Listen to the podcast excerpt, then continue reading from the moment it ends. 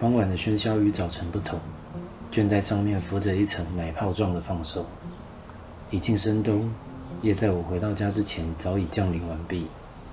我从地板散落的书堆捡起一本，用卫生纸擦干净，放进盖有伯克莱图章的牛皮纸袋，在上面用蓝色圆珠笔写了“马美小姐手”，用宽胶带将口封好，平放在掌心，感受那重量，沉甸甸的。七万字左右的内容，一千字的序，没有任何一篇推荐序。现在想想，出版社还真有勇气。名不见经传的菜鸟写手，凭着田刚先生个人的喜好，就这么出版了。单打独斗，名副其实将梦想托付给了眼前这本书。记得新书上架那天，我和田刚先生来到新一区的成品，繁密的书柜汹涌着令人窒息的书海。灯光像洒落树荫间的太阳，细碎的嘈杂是虫鸣鸟叫，整间书店像布满危险的茂密丛林。我第一次在这种地方感受到压迫。当见到我的书躺在新书架上时，一瞬间所有的东西都失去了形体：木柜、灯光、音乐、人们以及其他的书，全软化成不实在的青烟，被吸进无。离去了，只剩下我的书，像守护着这片大地般耸立在其中，带来重生的希望。我握紧拳头，激动着。田刚先生搓了搓我的头，说：“门已经打开了。至于那后面是什么，一点也不重要，因为门打开了，你已经在路上了。有的门一旦打开就关不起来了，不管怎么用力都不行。世界上就是有这样的门存在。”耸起肩膀，因为距离不远，我只穿着上班时的白色衬衫，在那外头加了件毛外套。走进超商，向店员说明缘由。因为公司系统出了点问题，所以我亲自送来。当然不需要提到自己就是作者之类的细节。交代完，本来想就这么离开，却突然很好奇这个叫马美的女孩。虽然不知道她什么时候会出现，反正也没有非做不可的事。我决定留在超商等待。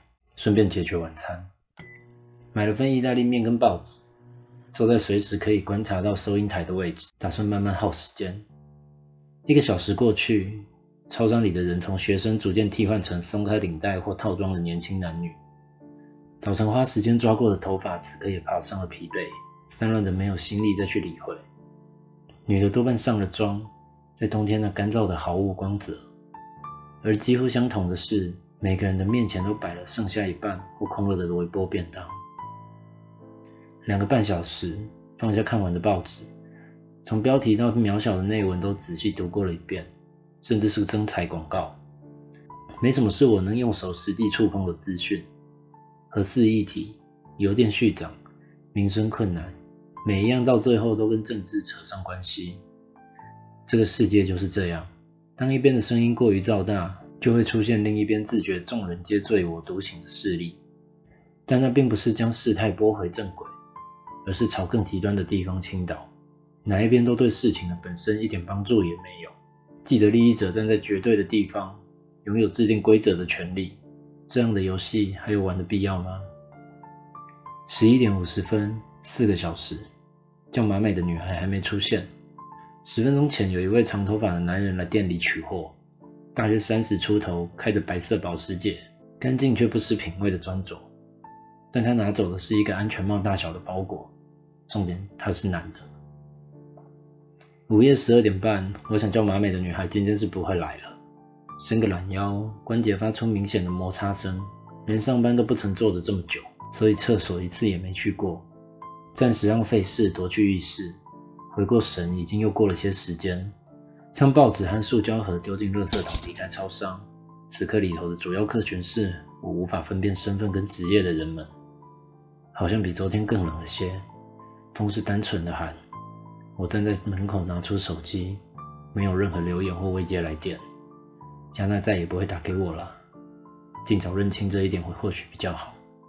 想到这里，好像在不知不觉间错过了雕念分手一天的时机。二十四个小时。整整一天，也曾经发生过这种情形吧。一整天没联络，形式上应该没什么差别。就暂且用这个想法说服着过吧。隔天一早进公司，打开查询系统，书显示已经被领取了，是在昨天晚上九点半左右。那个时候我人在超商，怎么没注意到呢？是不小心晃神了吗？还是有什么令我更在意的东西？仔细对照详细资讯，取书地址的确是我家附近的那间超商，没错。也许是看报纸的时候吧，还是在想前女友吗？丽莎又突然出现，那样的身高真的很容易隐没在隔板之间。我懂，感觉就是不错的女孩子。志久先生一定很后悔吧？我比较后悔昨天为什么要开门让你进电梯。顺手将荧幕切回桌面，有点多余的动作，但已经成了习惯。怎么，今天成功迟到了吗？没遇到志久先生就表示绝对安全喽。李莎看着手上的便利贴，昨天那位小姐刚才打电话来道谢，她说书已经拿到了。牛皮纸的包装很有特色，字也很漂亮，能看到自己的名字被那样的字写出来，感觉很愉快。另外，还想再买一本同样的书，不过系统好像还是无法正常操作，所以需要我们的帮忙。公司什么时候改用牛皮纸代寄书？不是都用快递的塑胶套吗？李莎撇着头。又将便利贴随意粘在我的桌上。这是书名，作者的名字跟志久先生一样耶，真巧。嗯，好巧。不想多提，这个部分一旦解释起来非常累人。我就知道。李莎抓着隔板，把脸藏在后方，只露出眼睛以上的部分。嗯，是吗？我将便利贴撕起来，粘在荧幕的边框。志久先生一定不会承认。李莎坦白的笑。因为有点好奇，所以上网查了一下，这本书就是智久先生写的嘛。完整生命的最后一把钥匙，上面是这样介绍的哦。可是什么内容的片段也没有，到底是怎样的一本书啊？不怎样的一本书。我有点惊讶，网络上竟然查得到。透露一下嘛，要看自己去买。一方面为了阻止丽莎继续录下去，一方面身为作者，当然希望多卖一本是一本。哼，丽莎微笑撇过头。不过不管怎么说，能受到年轻女孩子的欢迎真是太好了。然后像下楼梯一样消失在我的视线。虽然不清楚叫马美的女孩为什么需要两本一模一样的书，但这样就称为受欢迎也太乐观了。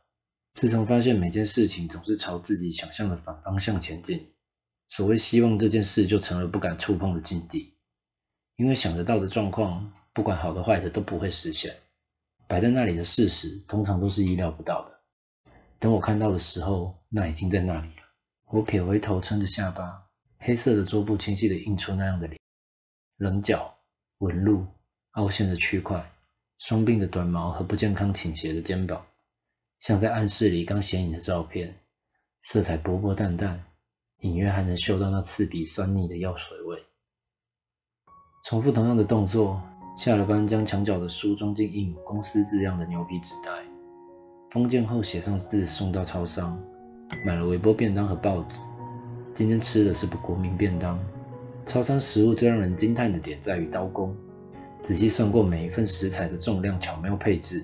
从外观看起来可口美味，打开包装才发现那厚度简直雕花般的艺术。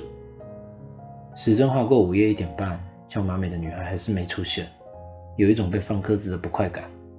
明明没有约好，是我这边自己一厢情愿等待。没什么好抱怨的，回家吧。自动门开启的叮咚声格外清响，从那下面走过，好像来到了场景不连续的空间。但夜还是夜，风当然也依然是风，凝滞的缓慢流动，均匀散布着寒意。车少了，影子变薄了，走在路上，心被不着边际的虚浮逐渐包围，像节俭那样。江奈离开的第二天，我好像想起什么般，明白了一些事情。失去的、剩下的、早已遗忘的、突然出现的，一团团被放在甜品的两端，展现出实在的度数与重量。是不是应该抽根烟？可惜我不会抽烟。惨的是我还对烟味过敏，只好就这样了。真希望叫马美的女孩还会买第三本书。不过买第二本书或许是要送人，第三本书到底能干嘛呢？送给另外的人？不。那为什么不在第二次就买起，非得分三次买不可呢？隔天带了一本自己的书到公司，打算中午休息时间送给丽莎。我和牛皮纸袋和胶带已卷圈封好，反复确认书皮和作者名称没有透出来。其实要丽莎花钱买也只是讲讲，那么多书堆在家里，说真的还颇困扰。加上又是自己写的，真的可以送我吗？丽莎放下了咬了一口的苹果，用卫生纸擦拭手指后接过了书。嗯，不过别传出去，至少别让公司的人知道，不然会很……嗯，你懂。我知道，一定不会。谢谢智久先生。丽莎笑了，从这个角度看下去，她的笑容好像是第一次见到的东西一样。本来已经准备好玩具，丽莎坚持付钱买书的借口，没想到他似乎一点也没这个意思。对了，智久先生，马美小姐又打来了，因为今天从一大早就有不少客书跟杂事，一时还找不到空档通知智久先生。李莎伸出食指，在眼前贴成一列的便条纸上从左向右移动。将大约第五章撕了下来。马美小姐，同样的书再追加一本。